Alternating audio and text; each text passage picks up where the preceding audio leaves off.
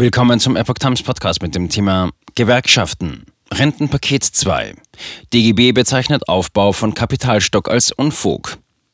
Ein Artikel von Epoch Times vom 20. April 2022. Das von Arbeitsminister Hubertus Heil angekündigte Rentenpaket 2 der Ampelkoalition stößt bei den Gewerkschaften in Teilen auf scharfe Kritik.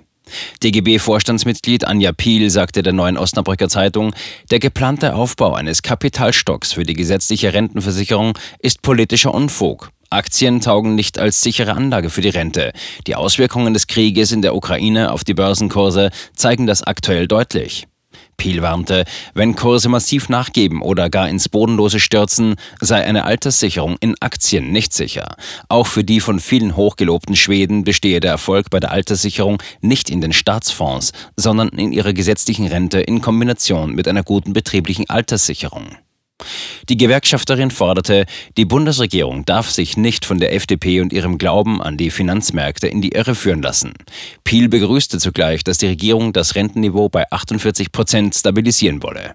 Damit stärke die Koalition die gesetzliche Rente und die Alterssicherung besonders der jüngeren Generation. In Zukunft, so fügte die Gewerkschafterin hinzu, muss die Ampel das Rentenniveau auf 50 Prozent anheben.